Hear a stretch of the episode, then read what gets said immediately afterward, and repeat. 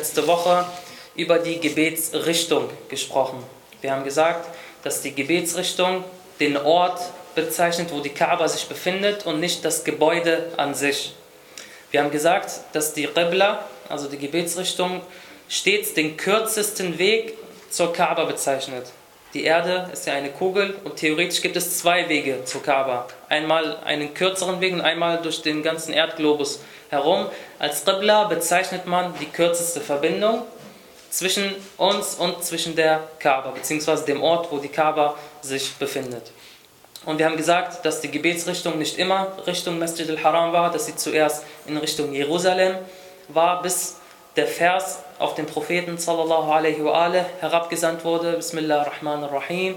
فَوَلِّي وَجْهَكَ شَطْرَ الْمَسْجِدِ الْحَرَامِ وَحَيْثُ مَا كُنْتُمْ فَوَلُّوا وُجُوهَكُمْ شَطْرَهُ Und daraufhin hat, hat sich die Gebetsrichtung dann von Jerusalem zu Masjid al-Haram, zur Kaaba dann gewendet. Wir haben verschiedene Wege genannt, wie man die Gebetsrichtung bestimmt. Wir haben gesagt, eine Methode ist äh, die Moscheen der Muslime. wenn wir da sehen, dass die Gebetsrichtung so angeordnet ist, können wir, das, können wir diesen, dieser Anordnung vertrauen. Wir haben gesagt, es ist möglich, das durch die Gräber der Muslime zu bestimmen, durch äh, die, das Zeugnis einer vertrauenswürdigen Person oder aber durch Kompass und sonstige Angelegenheiten, die einem zur Gewissheit führen, dass dies die richtige Gebetsrichtung ist. Wir haben gesagt, dass wenn man jetzt geforscht hat, wo denn die Gebetsrichtung ist und man kommt zu keiner Gewissheit, man hat nur eine Vermutung, dass die Gebetsrichtung in dieser Richtung ist, dann ist es ausreichend, auch in diese Richtung zu beten. Wenn wir aber geforscht haben und nicht mal eine Vermutung haben, wo die Gebetsrichtung sein könnte, alle Richtungen sind in der Wahrscheinlichkeit gleich, dann haben wir gesagt, gibt es zwei Fälle. Damalige Gelehrte wie auch heutige Gelehrte sagen, dass man dann in alle vier Richtungen beten soll. Aber es gibt auch Gelehrte, die sagen, es reicht aus, sich in irgendeine beliebige Richtung zu wenden und dort einmal zu beten. Aber es ist eine empfohlene Vorsichtsmaßnahme, das Gebet dennoch in vier Richtungen zu verrichten. Dann haben wir noch verschiedene Fälle betrachtet. Wenn derjenige mit dem Gebet angefangen hat, aber im Gebet stellt er fest, die Qibla weicht ab, dann haben wir gesagt, gibt es zwei Fälle. Einmal größer als 90 Grad, einmal kleiner als 90 Grad. Wenn die Abweichung kleiner als 90 Grad ist, dreht er sich im Gebet um, also beziehungsweise wendet er sich im Gebet und kann dann das Gebet weiterführen. Wenn die Abweichung größer gleich 90 Grad ist, dann ist das Gebet abzubrechen. Er geht zur richtigen Richtung und fängt dort sein Gebet nochmal neu an. Wenn er nach dem Gebet bemerkt, dass die Abweichung kleiner als 90 Grad war, muss er das Gebet nicht wiederholen, das Gebet ist gültig wenn er nach dem Gebet merkt, dass die Abweichung größer gleich 90 Grad ist, dann gibt es zwei Fälle. Wenn es noch in der Zeit ist, dann muss er das Gebet, das Gebet wiederholen. Wenn es außerhalb der Zeit ist, muss er das Gebet dann nicht mehr wiederholen. Ja, das ist das, was wir letzte Woche dann geklärt haben. Wir haben gesagt, es gibt verschiedene Bedingungen, die ein Mensch erfüllen muss, damit er beten kann. Wir haben jetzt zwei dieser Bedingungen erläutert, nämlich die Gebetszeit haben wir in drei Lektionen ausführlich erläutert und die Gebetsrichtung haben wir jetzt auch genannt. Heute widmen wir uns einer weiteren Bedingung, nämlich die Kleidung des Betenden. Welche Bedingungen müssen die, also muss die Kleidung des Betenden erfüllen, damit er äh, das Gebet verrichten kann? Und zunächst einmal sei gesagt, dass es sowohl für den Mann als auch für die Frau verpflichtend ist, sich im Gebet zu bedecken. Die Art oder die Art der Bedeckung unterscheidet sich aber von Mann, von Mann zur Frau. Der Mann ist verpflichtet im Gebet nur den Intimbereich zu bedecken. Also vorne den Intimbereich und hinten zu bedecken, das ist das, was verpflichtend ist. Und öfters wird gefragt, ist es denn beispielsweise für den Mann erlaubt, in Boxershorts zu beten? Und gemäß dieser Definition ist das Beten beispielsweise mit Boxershorts, mit Boxershorts gestattet, weil es den Intimbereich bedeckt. Damit ist das Gebet religionsrechtlich gesehen gültig, auch wenn sein Oberkörper frei ist. Aber natürlich, es ist eine, ja, es ist eine moralische Angelegenheit. Es ist besser, wenn er natürlich nicht in Boxershorts betet, obwohl es religionsrechtlich unproblematisch ist. Besser ist es immer, den Bereich zwischen Bauchnabel und Knie zu bedecken. Und es gibt auch noch äh, verschiedene Angelegenheiten, die im Gebet mustahab sind, beispielsweise, dass er einen weißen Gewand anzieht, dass er einen Umhang anzieht im Gebet, dass er parfümiert. Und Sayyid Sistani hat hier in seinem Werk Al-Fiqh al-Muyassar Das Buch haben wir schon öfters äh, hier vorgezeigt. Dort hat er einige Angelegenheiten erwähnt und gesagt, was empfohlen ist, im Gebet zu tragen. Beispielsweise, er sagt auf Seite 71, es ist für einen empfohlen, weiß anzuziehen, im Gebet weiß und saubere Kleidung anzuziehen.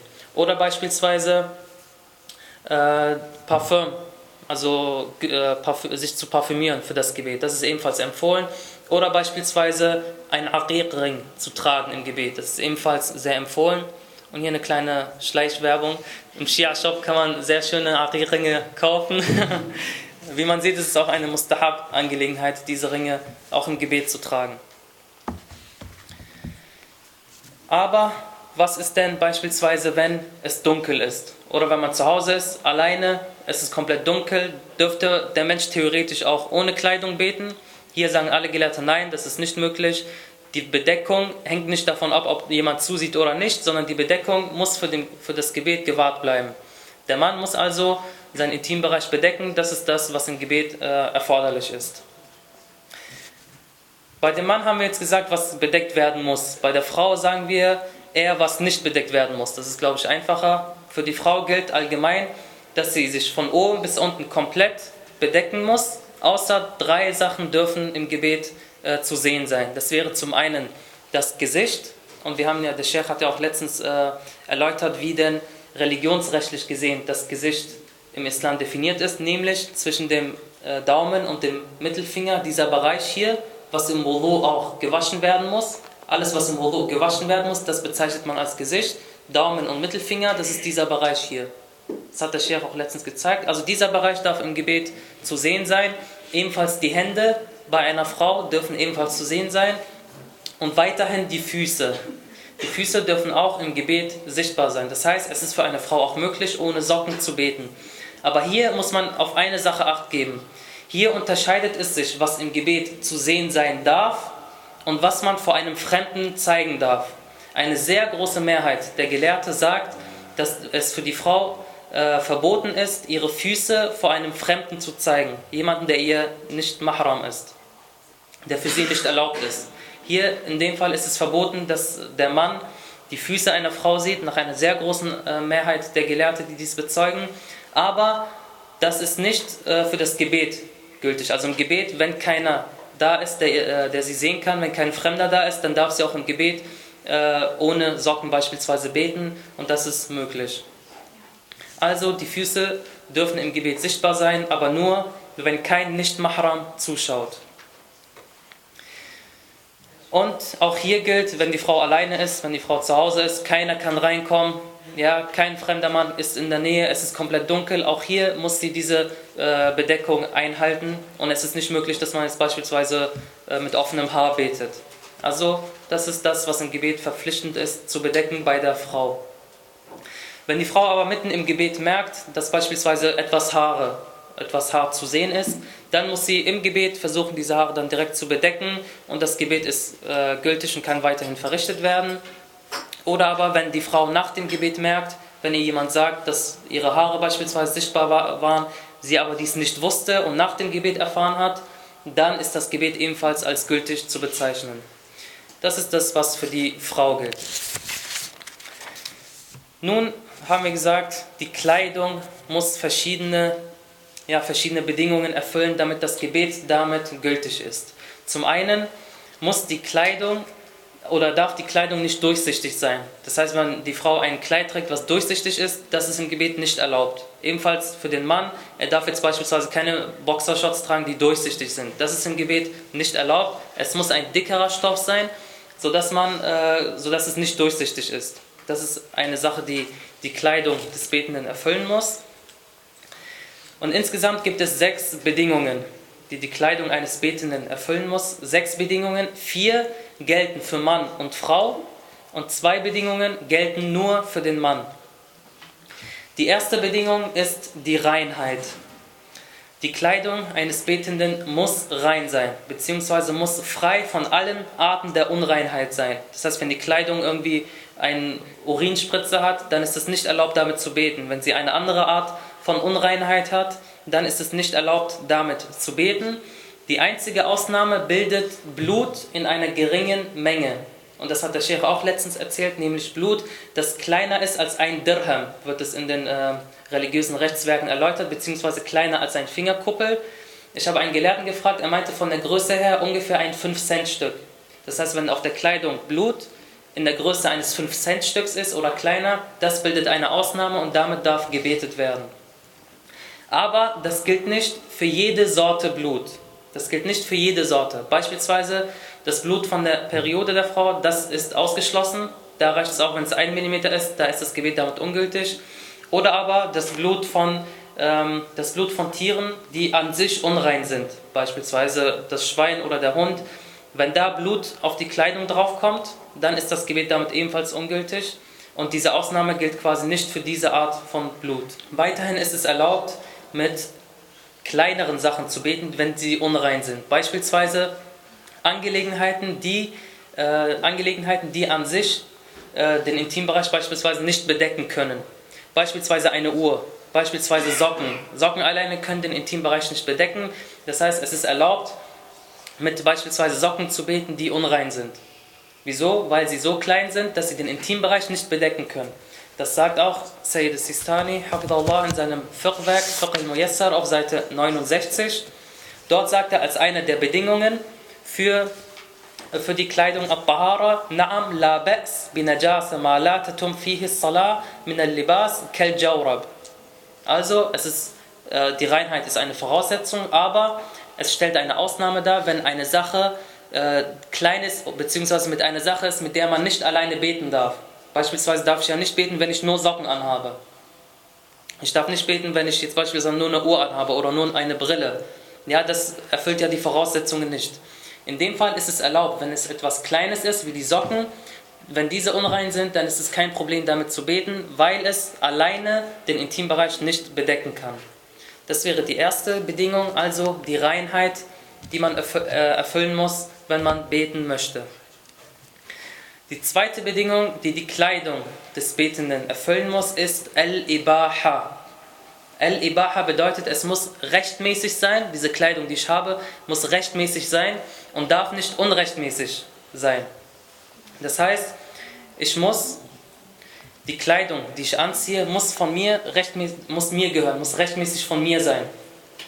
Es ist nicht möglich, wenn ich beispielsweise von jemandem die Kleidung stehle und mit dieser Kleidung bete. Damit ist mein Gebet ungültig, wenn ich mit einer gestohlenen Kleidung beispielsweise bete. Aber nicht nur diese Fälle, also nicht nur, also man denkt sofort, wenn ich sage rechtmäßig, unrechtmäßig, man greift jemanden an, schlägt ihn zu Boden, nimmt seine Kleidung, betet mit der Kleidung. Das ist so eines der deutlichsten Zeichen, wie, äh, wann das Gebet ungültig ist. Aber beispielsweise, wenn eine Freundin einen Koffer, beispielsweise voller Kleider, bei einer anderen Freundin legt und sagt, ich komme in einer Woche wieder, behalt, pass mal bitte auf meine Sachen auf. Und sie hat keine direkte Erlaubnis, diese zu benutzen. Wenn jetzt die Freundin den Koffer aufmacht, ein Kleid anzieht, findet sie schön, zieht sie an, geht damit raus, will damit beten, dann ist das Gebet mit diesem Kleid nicht gültig.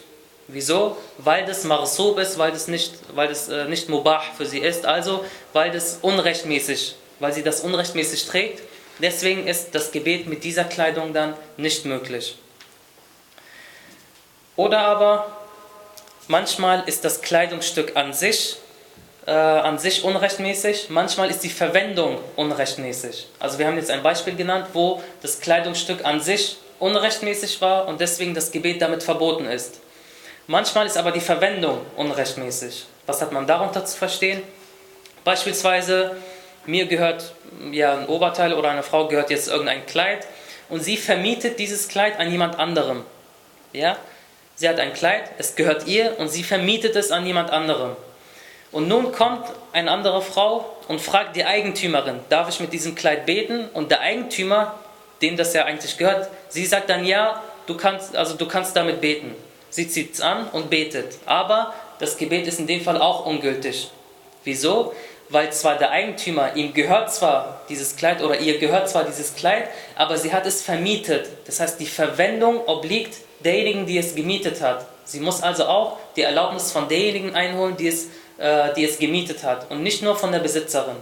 Das ist auch ein Fall von Marsub, also auch, auch ein Fall, wo das Gebet dann in dem Fall nicht möglich ist. Mit solch einem Kleid, wenn man es ausleiht, ohne die, Vermiet, ohne die Mieterin zu fragen, aber man hat die Erlaubnis von der äh, Vermieterin. Ähnliches Beispiel, wenn ich ein Haus besitze. Ein Haus gehört mir, es ist mein Eigentum. Aber dieses Haus vermiete ich an bestimmte Personen. Nun kommt jemand und fragt mich, darf ich in diesem Haus beten? Ich sage, ja, darfst du beten. Aber wenn er jetzt dort beten geht, ist sein Gebet ebenfalls nicht gültig. Wieso? Weil er den Mieter fragen muss, ob er da beten soll. Die, die Verwendung des Hauses wurde übertragen an den Mieter. Zwar gehört das Haus mir, aber ich muss den Mieter fragen, ob ich dort beten darf. Und wenn er sogar im Vertrag festlegt, sagen wir mal, ähm, sagen wir mal, jemand will 100.000 Euro von mir leihen und ich sage, okay, ich gebe dir 100.000 Euro, kannst du dir leihen, schön wär's, wenn ich so viel Geld hätte. Aber sagen wir mal, wir leihen, äh, wir leihen ihm so viel Geld aus, aber ich sage, ich will als Pfand dein Ferienhaus beispielsweise. Das muss als Pfand gelten. Und bei Gelegenheit, hier sollte man erwähnen, der Pfandnehmer und der Pfandgeber, weder der eine noch der andere hat das Recht, mit dem Pfand zu verfahren. Also zurück auf das Beispiel, wenn ich jetzt ein Ferienhaus als Pfand genommen habe, dann ist es mir nicht möglich, in diesem Pfandhaus zu beten. Wieso? Weil der Pfandgeber ein Anrecht auf dieses Haus hat. Das Haus gehört nicht mir. Es ist ein Pfand, ich habe ein Recht darauf, der andere hat auch ein Recht darauf. Ich darf nicht einfach so darin beten. Oder beispielsweise, wenn er aber sagt, oder wenn ich sage, okay, ich gebe dir die 100.000, aber ich will, dass wir einen Vertrag machen, dein Ferienhaus, ich will darin sechs Monate wohnen beispielsweise. Das ist erst recht verboten, das wäre dann Riba. Weil ich profitiere davon, indem ich ihm Geld leihe, profitiere ich davon, in seinem Haus zu wohnen. Das ist auch eine Form der Riba, das ist sowieso ausgeschlossen und sowieso haram und nicht machbar. Also, die zweite Bedingung für die Kleidung des Betenden ist, dass es rechtmäßig sein muss und es darf nicht unrechtmäßig sein. Es muss mir gehören und wenn es nicht mir gehört, muss ich die Erlaubnis, die direkte Erlaubnis des äh, Besitzers haben. Wenn es das Kleidungsstück direkt betrifft, wenn es die Verwendung betrifft, brauche ich, die, äh, brauche ich die, äh, das Einverständnis auch desjenigen, der äh, damit verfahren kann oder verfahren darf. Das wäre also die zweite Bedingung. Die dritte Bedingung lautet, keine Bestandteile von Meite, worin früher Leben war und jetzt nicht mehr. Wir unterscheiden verschiedene Tierarten im Islam. Wir unterscheiden zunächst einmal Tiere, deren Fleisch erlaubt ist, deren Fleisch wir essen dürfen. Was wäre das zum Beispiel? Ein Tier, dessen Fleisch wir essen dürfen? Eine Kuh, richtig. Kuh, Hähnchen, Schaf, Lamm und so weiter. Das sind Tiere, die man im Islam essen darf, dessen Fleisch wir essen dürfen. Dann gibt es im Islam noch Tiere, deren Fleisch wir nicht essen dürfen. Beispielsweise? Bitte? Kaninchen, Schweinefleisch, Hund und so weiter. Das sind Tiere, die wir im Islam nicht essen dürfen. Und jetzt unterscheiden wir. Zum einen gibt es diese Tiere, deren Fleisch wir essen dürfen. Wenn beispielsweise eine Kuh aus Krankheit stirbt, ja, sagen wir mal, ein Bauer kommt in den Stall und sieht, dass eine Kuh gestorben ist aus Krankheit. Dürfen wir dann das Fleisch von dieser toten Kuh essen, die aus Krankheit gestorben ist? Nein, das zählt als Meite. Das ist ein Meite. Oder beispielsweise etwas, dessen Fleisch wir normalerweise essen dürfen, was aber nicht islamisch geschlachtet wurde. Ein Hähnchen, das nicht islamisch geschlachtet wurde, bezeichnen wir als Meite. Und bei Gelegenheit sollte man erwähnen, es heißt Meite und nicht Miete. Manche lesen das falsch, sagen Miete. Der Koranvers sagt, Bismillah ar-Rahman ar-Rahim, Innama harrama alaykum al-maytata wad-dama wa lahma al-khinzir. Meite und nicht Miete. Miete bezeichnet, also nicht Miete, sondern Miete äh, in dem Sinne, man mate, walam ya'ruf imam zamanihi, mate mieteten jahiliya. Die Miete bezeichnet die Art und Weise des Todes. Ja, wer stirbt und den Imam seiner Zeit nicht kennt, der stirbt den Tod der Unwissenheit. Das heißt, wenn wir die Art und Weise des Todes beschreiben wollen, es ist, die, äh, es ist der Tod der Unwissenheit, dann sagen wir Miete. Aber wenn wir äh, ein Tier bezeichnen, was wir nicht essen dürfen oder was aus Krankheit gestorben ist, was wir natürlich auch nicht essen dürfen, dann heißt es Meite. Okay, deswegen sagt auch der Koran, إِنَّمَا حَرَّمَ عَلَيْكُمُ الْمَيْتَةَ وَالدَّمَ وَلَحْمَ الْخِنْزِيرِ Also, wie gesagt, es gibt zwei Arten, Fleisch, was wir essen dürfen und äh, Tiere, äh, deren Fleisch wir essen dürfen und Tiere, deren Fleisch wir nicht essen dürfen. So, das ist Punkt 1, was wir uns merken. Punkt 2, jetzt hier bei Menschen. Wir, der Mensch besteht aus verschiedenen Bestandteilen, der, das Tier besteht aus verschiedenen Bestandteilen. Der Mensch besteht aus Haut, Fleisch, Knochen, Haare und so weiter. Man sagt, in der Haut ist Leben drin. Im Fleisch ist Leben drin. Mit der Begründung, dass wenn man jetzt die Haut wehtut, dass wir Schmerz spüren, dass das Fleisch lebt. Aber Haare beispielsweise, Haare, da drin ist kein Leben. Mit der Begründung, wenn wir zum Friseur gehen und der Friseur schneidet unsere Haare, dann schreien wir ja nicht die ganze Zeit vor Schmerz. Sondern also in den Haaren ist kein Leben drin. Nägel ist auch kein Leben drin, in dem Nagel selbst. Das heißt, es gibt Bestandteile, worin es Leben gibt, was lebt, wie die Haut, äh, das Fleisch und so weiter. Und es gibt Bestandteile, die nicht leben, wie beispielsweise die Haare, Nägel und so weiter. Und beim Tier ist es genauso. Auch da gibt es Bestandteile, die leben und auch da gibt es Bestandteile, die nicht leben. Beispielsweise bei einem Schaf. Ein Schaf hat auch Haut und äh, Wolle und hat Zähne und hat Fleisch. So, Haut und Fleisch lebt, da drin ist Leben. Wolle, Zähne und so weiter, Knochen, da ist kein Leben drin. So, hier gilt, alles, worin kein Leben ist, wie beispielsweise die Wolle, darf verwendet werden und ist als rein zu betrachten. Beispiel, ein Schaf, was nicht islamisch geschlachtet wurde. Dürfen wir die Wolle davon benutzen oder nicht? Was nicht islamisch geschlachtet wurde. Dürfen wir benutzen. Wieso? Weil in dem Schaf, weil in der Wolle vom Schaf kein Leben ist. Und weil es, kein Leben beinhaltet, ist es möglich, diese Wolle zu benutzen. Im Gebet darf man damit beten, es ist als rein zu betrachten. Aber dürfen wir beispielsweise Leder benutzen, das aus der Haut eines Schafes gemacht wurde, was nicht islamisch geschlachtet wurde? Nein, wieso? weil es nicht islamisch geschlachtet ist, aber wieso? Weil es lebte, genau. Weil darin Leben war. Also, wir merken uns alles, worin Leben war, was nicht islamisch geschlachtet wurde, da ist es verboten, damit zu beten. Was aber kein Leben hat, damit ist es erlaubt zu beten. Und genauso gilt es nun für Ledersachen, die wir beispielsweise hier kaufen. Und zwar, da gibt es auch nochmal ähm, ja, etwas differenziertere Meinungen. Diese werden wir inshallah nächstes Mal machen. Wir werden da auf alltägliche Fragen eingehen. Aber bezüglich Leder, Leder von einem nicht islamisch geschlachteten Tier, das aus der Haut gewonnen wird, das ist in dem Fall nicht erlaubt, damit zu beten. Und wenn Zweifel darüber herrscht, ob diese aus islamischen Ländern sind oder nicht, dann ist es äh, also wenn, wir, wenn es aus nicht-islamischen Ländern ist, Entschuldigung, wenn das Leder aus nicht-islamischen Ländern ist, dann ist erstmal grundsätzlich anzunehmen, dass es nicht Mudhekka ist. Mudhekka heißt nicht islamisch verarbeitet, nicht islamisch geschlachtet. Damit ist es nicht erlaubt, damit zu beten. Das also bezüglich der Meite. Nochmal kurz Wiederholung. Alles, was gelebt hat bei einem Tier, dessen Fleisch erlaubt ist, was aber nicht islamisch geschlachtet wurde, damit ist das Gebet nicht möglich. Alles, was nicht gelebt hat, wie Haare, Fell und so weiter von einem Tier, das, äh, dessen Fleisch wir essen dürfen, was nicht gelebt hat, das darf im Gebet verwendet werden. Deswegen habt ihr bestimmt auch noch niemanden gesehen, der fragt, ja, ist diese Wolle denn von einem halal geschlachteten Schaf oder nicht? Muss man nicht fragen. Wolle hat kein Leben, beziehungsweise die Wolle vom Schaf lebt nicht. Deswegen ist es auch nicht nötig zu fragen, ähm, ob es islamisch geschlachtet wurde oder nicht. Bei Leder sieht es aber anders aus, weil es aus Haut gewonnen wird, was letztendlich lebt. Die vierte Bedingung der Kleidung des Betenden lautet, es dürfen keine Bestandteile darin sein von Tieren, dessen Fleisch nicht gegessen wird. Und wir haben gesagt, dass es zwei Arten gibt. Einmal Tiere, deren Fleisch wir essen dürfen und Tiere, deren Fleisch wir nicht essen dürfen.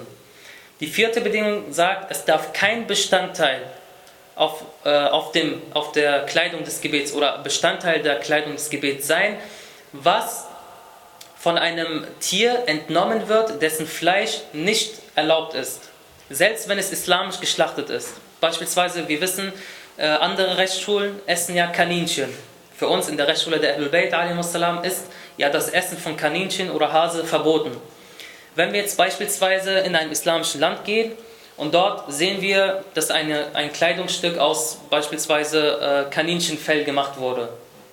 Die sagen dir, ja, das Kaninchen wurde islamisch geschlachtet. Gut, wenn es islamisch geschlachtet ist, dann ist es erstmal als rein zu betrachten. Aber das Gebet damit ist nicht gültig. Wieso? Weil das Kaninchen ein Tier ist, dessen Fleisch wir nicht essen dürfen. Das gleiche gilt für, auch für alle anderen Tiere.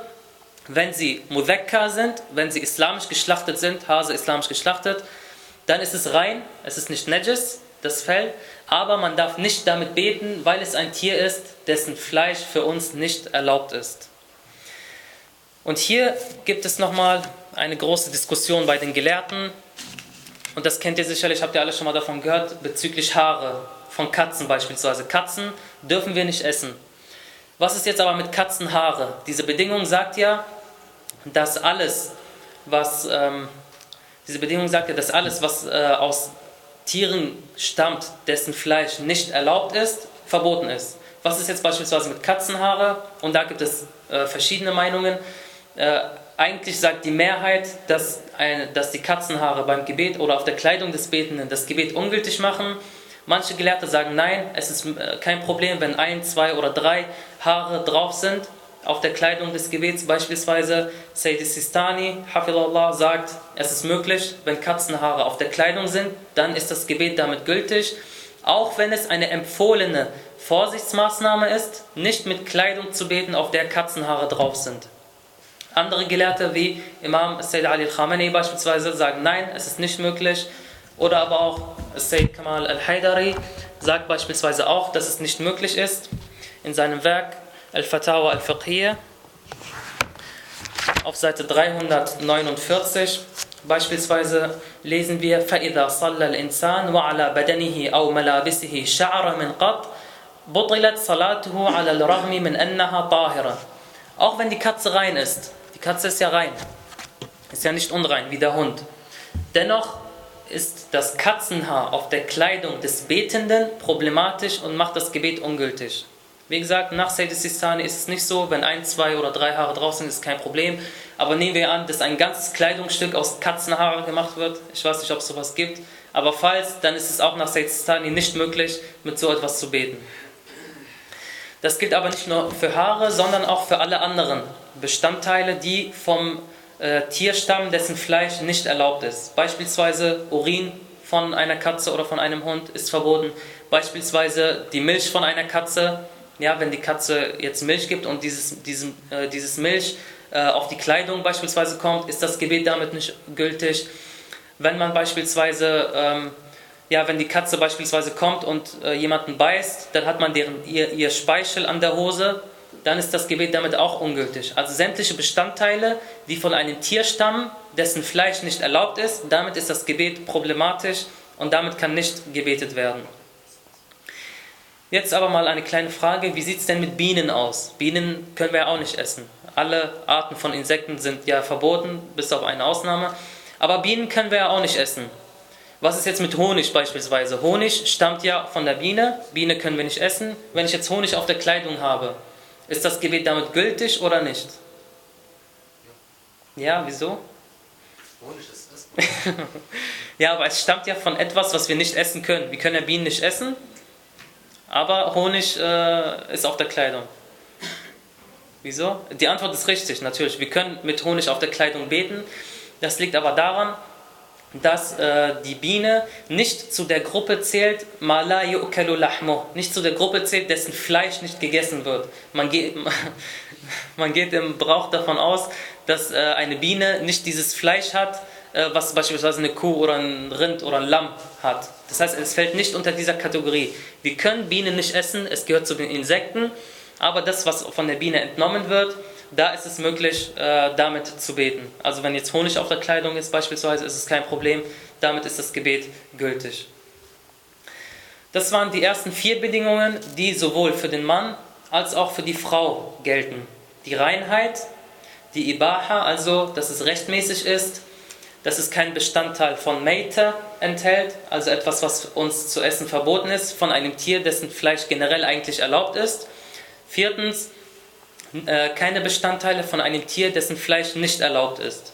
Das waren die vier Bedingungen, die treffen sowohl für den Mann als auch, auch die Frau zu. Zwei Bedingungen gelten nur für die Männer. Wer weiß, welche diese sind? Welche zwei Bedingungen müssen die Männer äh, mehr als die Frauen beachten, wenn es um die Kleidung des Betenden geht? Zwei Bedingungen treffen nur auf die Männer zu. Das ist zum einen Gold und Seide.